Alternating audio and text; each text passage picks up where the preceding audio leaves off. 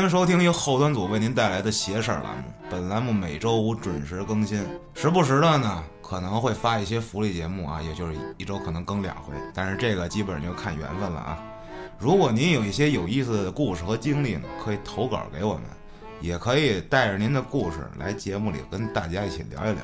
想和大家一起交流的话，可以加我们小编微信，小编呢会拉您进我们的微信群，微信号呢是幺七六幺幺零零零五七九。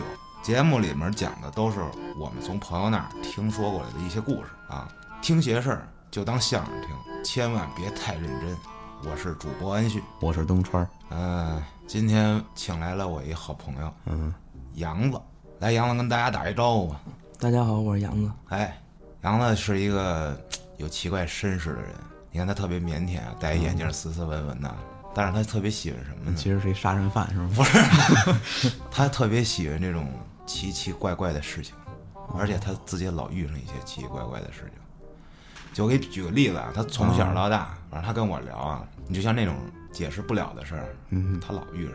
那我们俩说没用，你讲讲呗，杨子。 哎，好嘞，就是人家都说嘛，小的时候嘛，就是老能遇一些奇奇怪怪的、解释不了的东西。啊，但是我觉我这个人就是，甭管小时候还是长大了，到现在都能遇见一些，就是也是无法解释的问题。然后你还跟我说你还挺向往这个的，啊就是对，因为我从小就遇到这些东西，完了一直不知道结果嘛，然后啊我这一直抱着一个想追寻到底是什么的结果去去追寻这个事情，然后最后没想到就喜欢上这个事情。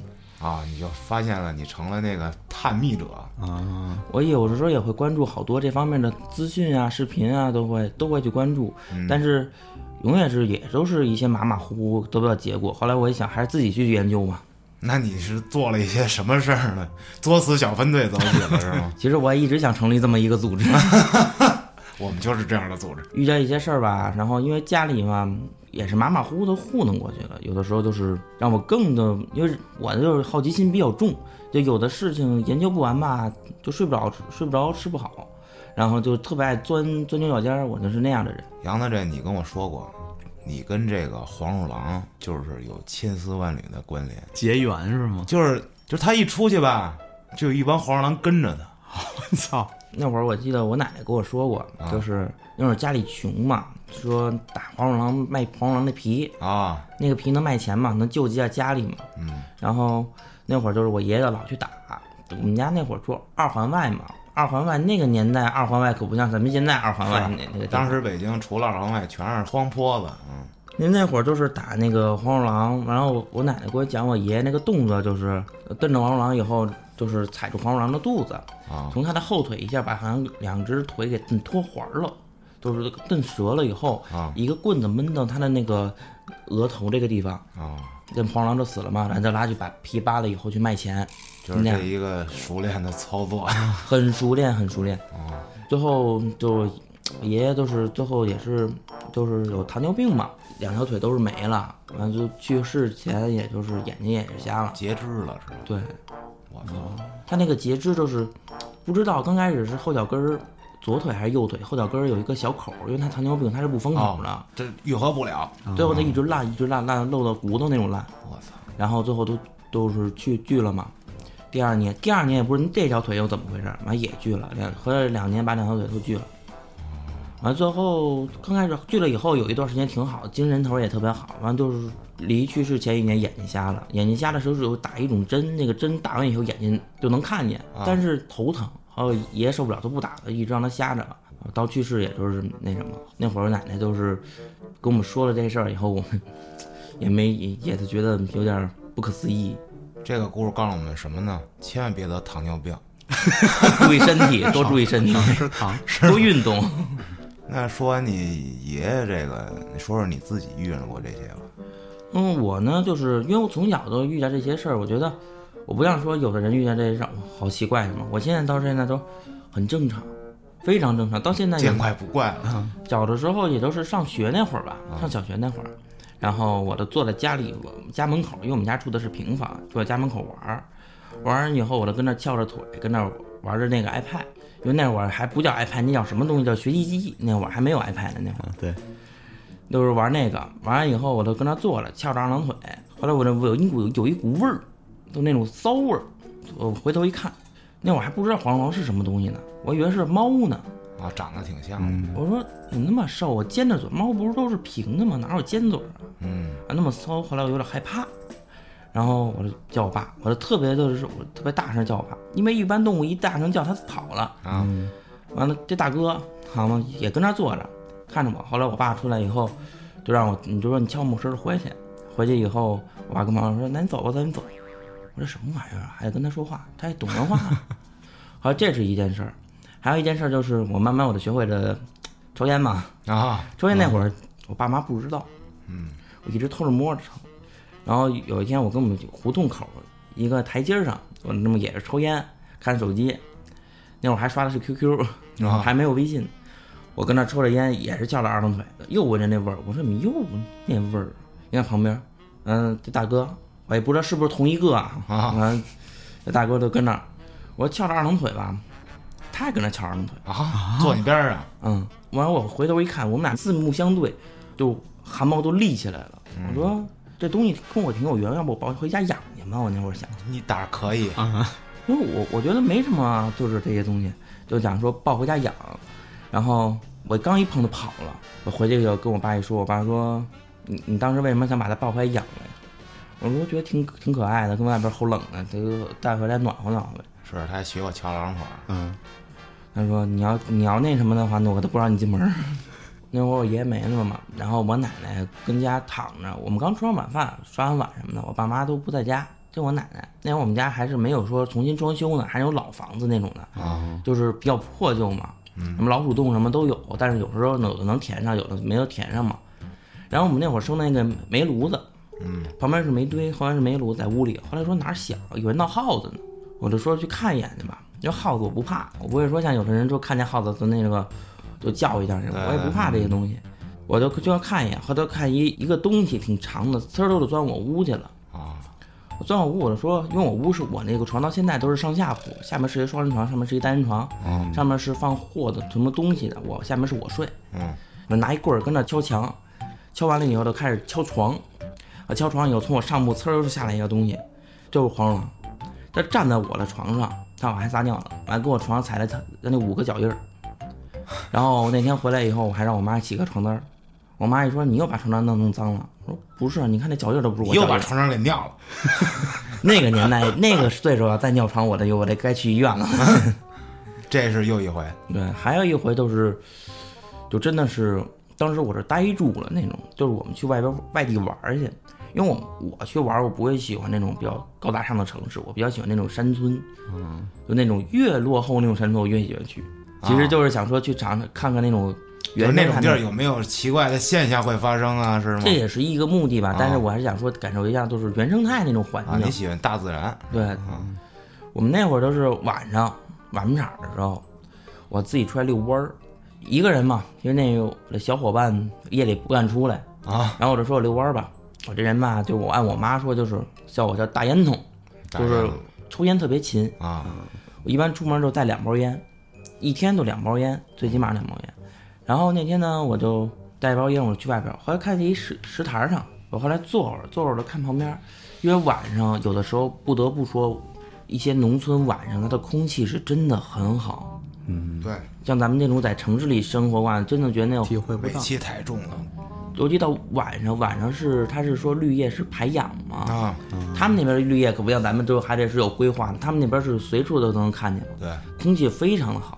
我说去吸吸氧嘛，就是按照吸氧嘛，我就坐一大石头上，那石头我到现在都记得是一个四边形，嗯，那种的石头，天然那种，我就坐上头，我就跟那儿玩手机，玩手机也啊抽着烟，科学反应，你看手机亮完，你就看旁边就特别黑，嗯 对，然后我那会儿就看的时候，就是觉得别眼睛都疼上了，我就说看看旁边吧，我就看，我说呵，这边的也有黄狼啊，两三只那样的，啊，我说这是一家子呀，我说看我还看哪个是小的呀什么的，我已经见怪不怪了啊啊我还看看呢，然后呢，余光我就看见黄鼠狼旁边那个草垛里面这动静特别大，我说黄鼠狼应该没有这么大动静啊，我就好奇我就去看一眼，也不那会儿胆儿哪那么大，看了以后，我就拿那手机那闪光灯呃看了一眼，就看那刺猬，没在野外看见过刺猬，啊，我一看就给比划一下，跟我小臂差不多大。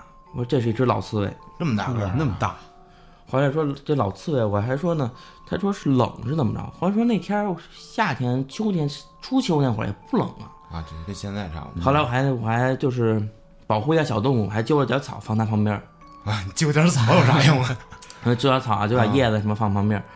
看了会儿，它就往那边走。后来我我也不追它，我就回那石头上坐着去，接着玩手机。嗯，这会儿开始起雾了，后来一看黄鼠狼，我说还没走呢，我那会儿还想呢。后来一看怎么那么多呀，心里有点打颤。嗯，我就发现黄鼠狼往我这边跑，周围都是黄鼠狼。把你包围了，我说这是是要吃了我是怎么着？我说也没火呀，我也分不清公母啊，有大的小的都有，围一圈儿。我说怎么这是开会要议论怎么处置我是怎么着？ 啊，有时候听一些说这个东西碰不得嘛。嗯，后来我就说尊敬一下嘛，有不有烟吗？一个面前放一根烟，就是刚开始是立着，后来立着我说不好啊，一个一个给放下来。然后我跟那盘腿坐嘛，就坐石石头挺大的那面嘛，嗯，然后最后发现黄鼠狼也盘腿坐着。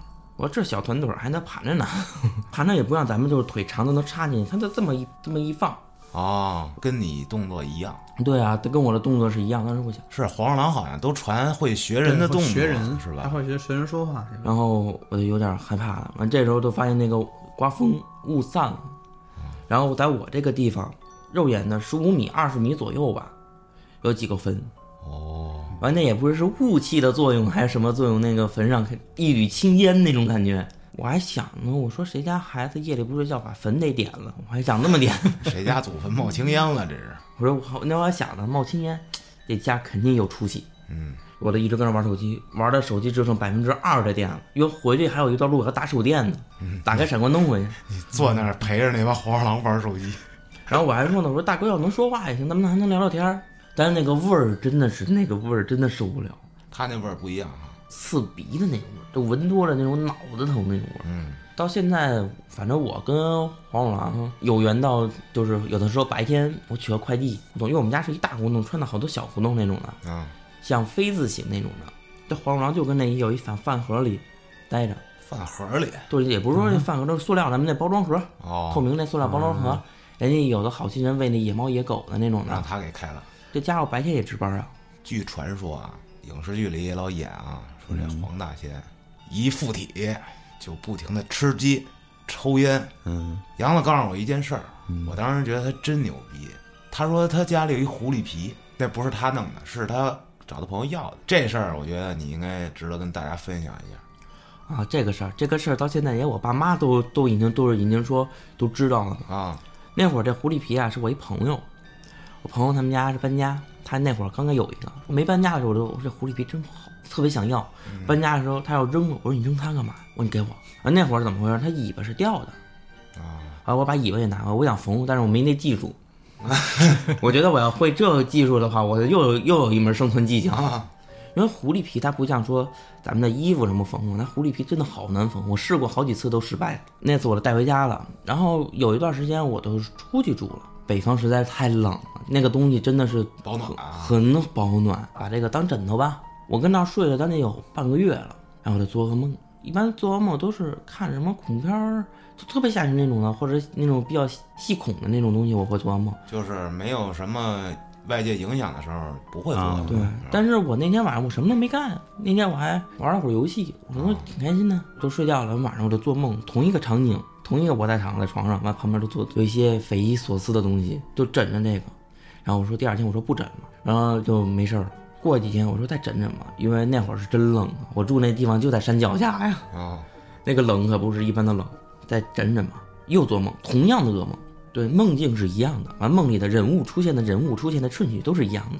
你还记得起来那梦是什么吗？到底是出来个什么呀？类似于一个四五岁的那么一个小姑娘，在我的床头上站着看着我，也不说话。去年的时候，我一直在重庆那边待着，那边工作嘛，嗯，在重庆待了得得一年，今年才回来嘛。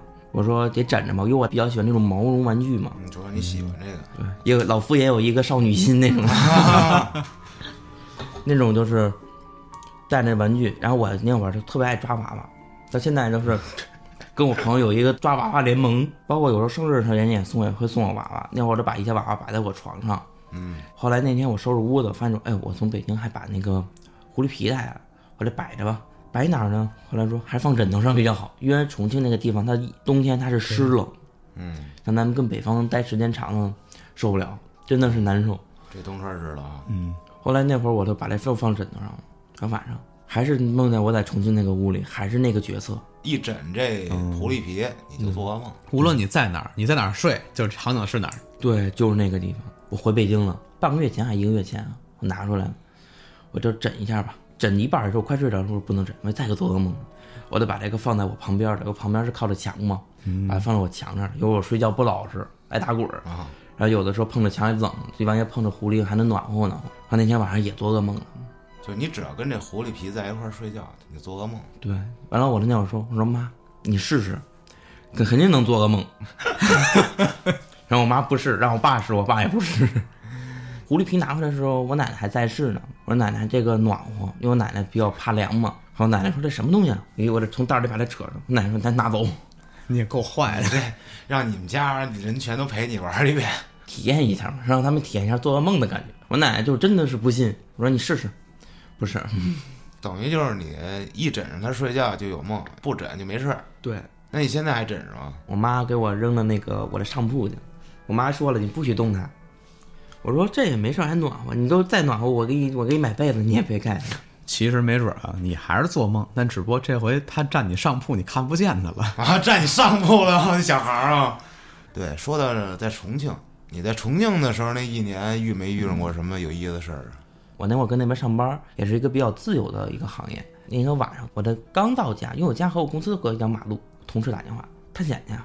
我说我操，这戳中我的兴趣点了、啊， 探险我那会儿我挺困的呢，我一看还有一个语音说去探险啊，精神了。嗯我说这比喝红牛管用啊！走，楼下旁边那个一个小清吧见面。我说行嘞，会面了。我们说喝点酒吧。我说到底是喝酒啊还是探险呢？嗯。然后其实就是诓你出来喝点酒。我操我说这样喝酒，我我喝一口我就回去了。啊！喝了一瓶酒，走吧。我说真去啊，走，好嘞。我们就开着车，得有将近一个半小时的那个车程，一个荒废的学校，在门口我就觉得，嗯，来值了，啊，越慌越越瘆得慌，我越喜欢。因为那个有将近有四五个男的，还有三个女的，我们是开着一辆那个商务舱去的。啊，进去以后，它的学校它的结构特别的有意思，因为重庆是山城嘛，它都是山上有坡哦，嘛，山上盖的那学校是吧？对，它在半山腰那儿，都是坡，坡旁边是一个宿舍，在它的那个右手边，完了原来那坡上面是一个类似于山洞一个大大甬道，哦，他们那操场完了那个有什么领操台啊什么的，在领操台后面，就靠山的后面，靠山前面和领操台中间是他们的教学楼，啊，我们就上教学楼了。教学楼它的一层是一大空场，就没有没有说教室，是一大空场放什么杂物的东西，上楼那些地方。你们看也没什么东西，什么破旧的什么锦旗啊，什么红那红服啊。啊，我一翻那个时候，那女孩大叫：“我说这咱也不是拍电影啊，咱们为什么要做这么个效果呢？”啊，因为我还调侃这个，好，我们就上楼了。上去以后，从后门进楼，它是这样的，不是从前面进，从上边一个后门进。嗯，一层没什么东西，就是几个荒废的教室。嗯，让我觉得很奇怪，是它荒废了很多年了，嗯，但是教室真的好干净，包括它的黑板都是新的那种干净。它那个学校的地不像咱们那洋灰地或者什么，它都是砖地、瓷砖地，也没有土。二楼呢有几间办公室、教室，但二楼的教室比较乱了。嗯，但是黑板和地面还是干净，但是就桌椅摆摆放的什么的，三张椅子，四张桌子，这么个记摆这法，么清楚呢？特别清楚。犄角旮旯有一些什么废旧的东西啊，啊，办公室里面有一本东西，它写的是二零一六年，一看就是一教导主任的办公室，记得哪个同学犯出什么错要给什么处分，啊，肯定有人过来探险嘛，故弄玄虚什么的，那还弄什么那个什么湘潭呐、什么的那些东西，啊，啊，对我一猜都故弄玄虚啊一，看这后边人放， 对对对，对，我就觉得嗨没什么劲。但是此时此刻，啊我那那几个女生，真的，我就觉得她们去当演员真的很有潜质。又叫，又光叫完了眼神啊，那个动作，哇，我感觉你们专业的吧？这就是为什么说这个出去玩成探绝对不能带女的，就是不怕你别的，就怕你这一叫吓我们一跳。对有句话说得好，人吓人吓死对人啊。对，嗯有一个校长室，死死活开不开。他那锁是没有说咱们那种家门那种锁，他是拿铁环儿那个铁丝儿他妈捆好几圈儿那种。哦，我就说给他解开吧，韩明堂说别解，到那个地方最后都没进去。我就特别好奇那个地方，你就想进去看看里面有啥，给外面这么费劲的给我锁上是吧？我就特别对我就特别想去看里面到底有什么东西。他们那个教室我觉得特别高级，咱们是走廊进去有教室，出去以后有窗户了，嗯，没什么东西。他们是什么吗？走廊是室内的，教室外面是走廊，也是一个走廊，啊，就跟教室外面也有一道过道，对有阳台呢呀，对，可能哦是每个教室配阳台。我说这学校真好，哦教室还配阳台呢。嗯后来我们那会儿就说去三楼吧，后来三楼没什么东西嘛，我们想往四楼走，在中间的时候，就是铁栅栏拦上了。他们说开不开就算了，我说踹开。当我刚抬脚的时候，我看见那个它的门的那个左下角有一个缺口，它缺口不是说断开的，它是从上面里面往外拱开的，缺口大概也就还没一个那种咱们那啤酒箱子那种大，一半儿那么大。他说他那铁栅栏这铁挺粗的呢，一般动物真拱不开。嗯，我还说呢，是不是人从下面跑上面往下爬下来的？我操！我说完以后，那女生， 我那女生全是戏，全场的戏都在女生身上，也不叫了，就跟那儿站着不动，然后面部表情扭 曲，也不扭曲，就是很深沉。就惊了就是啊，我说踹开吧，我真想看，那时候特别想看嘛。完我我后来被几个男生拉走的，啊，他们都不想去了。因为他那个洞真的最后那个洞，它真的是像是往下爬着完，对，因为是你那铁栅栏，你往外拱的时候，它那铁栅栏那铁丝儿是会带着你那劲儿往你那边出去的那个劲儿去顺的。但他们有时候看影视剧啊，什么越狱什么的，劲儿大都从两边儿开，中间有一豁口嘛。一般人会从两对，边儿如如果我要说我想进去，我要是正常人，我从外面想进去，我也不可能拉一角儿是吧？， 对我就从中间撕开不就完因为了？按照结构来说，脚那块儿是特别坚硬、对坚固对的对对，它不像那个铁棍儿那个那儿没有力度是不一样的。它那个地方是结合处，结合处是很结实的，但是人是钻不进去的，是吧？人是钻不进去。我那帮男生女生别去了，走吧。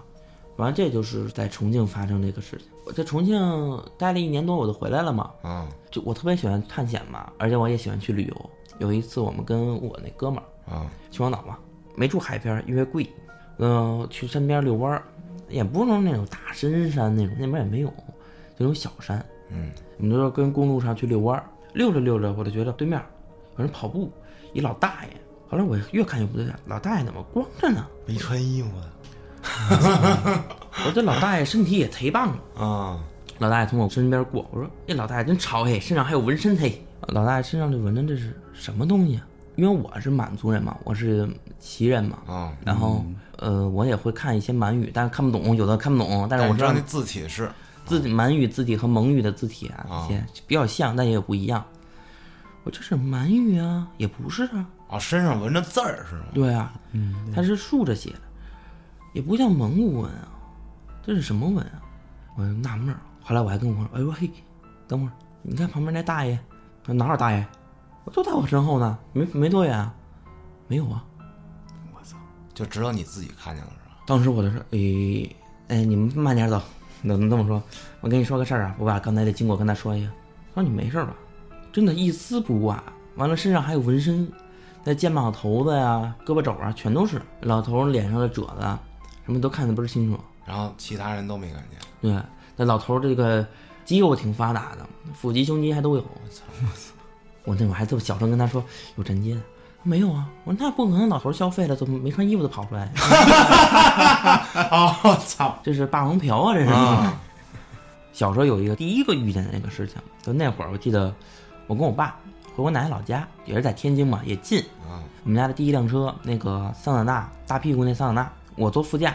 那会儿就晚上得八九点钟了，啊我们跟老家吃完饭以后，我们就往回赶。那会儿都是那种土路，好一点就是村里啊出钱修的那种小路。啊，它那个结构是这样的，这是路，旁边是那个白杨树，就引路那个树。嗯完旁边是一条小河，过了小河是村儿，从路到村儿是有一条那小拱桥的。嗯我就跟那儿看风景嘛，看着看着看，有一拱桥上面站着一个穿白衣服的，他戴着一个就是那种凤冠，就结婚那种戴毛绒红球那凤冠哇，但是他戴的是那凤冠全是白的，一水白。哎我操，后来我就跟我爸说：“我说爸，村里肯定有家死人了。”完了，我爸说：“别看，过两天那三四个桥吧。”我又看见了，还是那小女孩儿，还是那个撞素，还是那个身高。我这村儿今天的白事儿够多的。我爸说怎么了？又看见一个。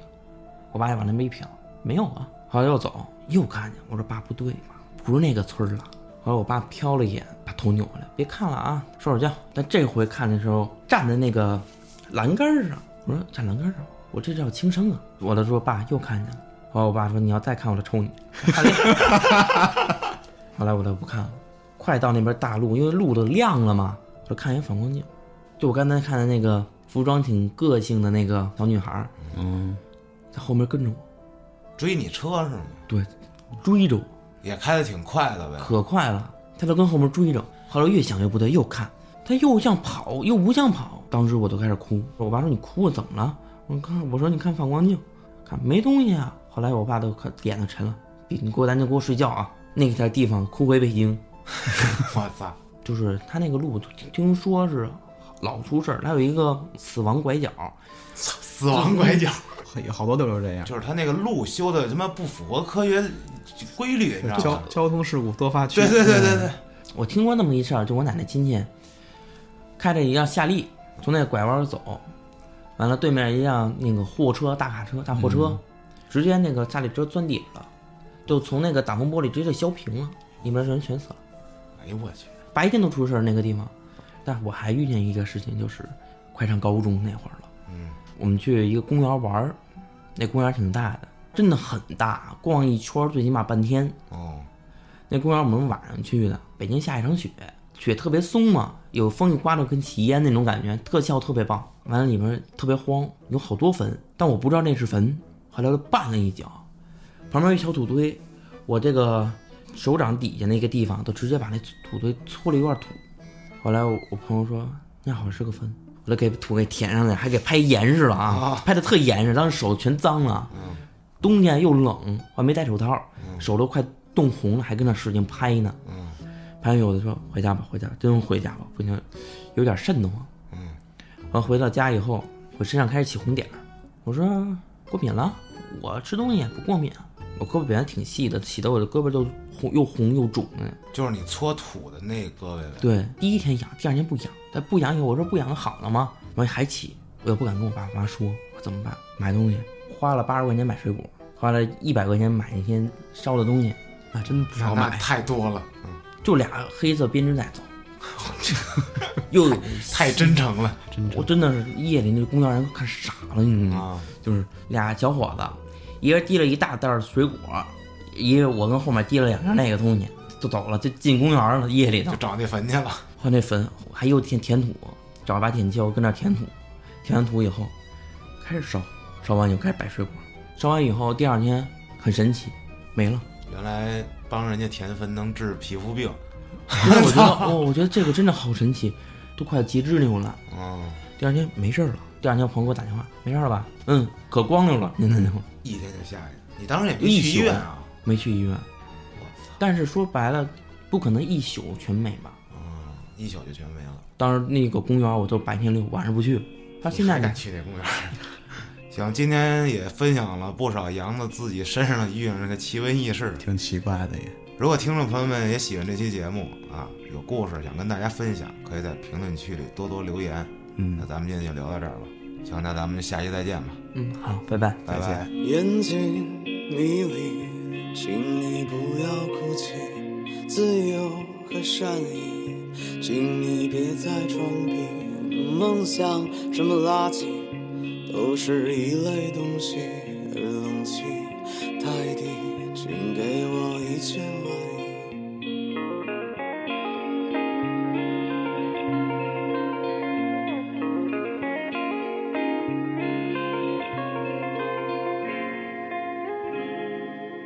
有梦的人又在哪里？而他们又算什么东西？用生命捍卫一的人，在你眼里只是个垃圾吗？啊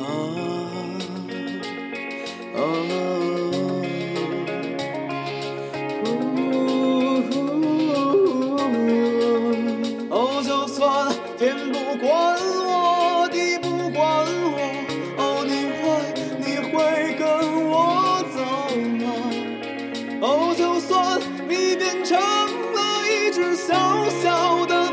哦陪你一起舞蹈。哦，就算天不管我，地不管我，你会你会跟我走吗？哦，就算你变成了一只小小的麻雀，我愿我愿陪你一起舞蹈。哦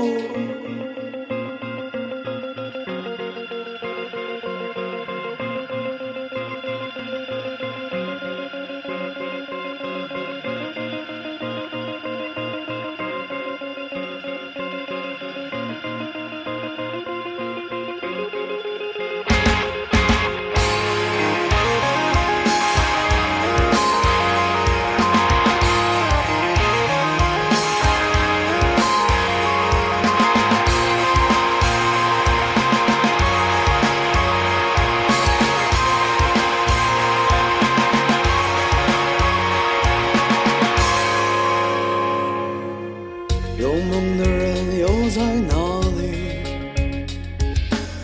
而他们又算什么东西？用生命捍卫的人，在你眼里只是个垃圾吗？哦，就算天不管我，地不管我，哦，你会，你会跟我走吗？哦，就算你变成了一只小小的麻雀，我愿，我愿陪你一起舞蹈。哦，就算天不管我，地不管我，你会，你会跟我走吗？哦，就算你变成了一只小小的麻雀，我愿，我愿陪你一起舞蹈。哦，就算天不管我，地不管我，你会你会跟我走吗？哦，就算你变成了一只小小的麻雀，我愿我愿陪你一起舞蹈。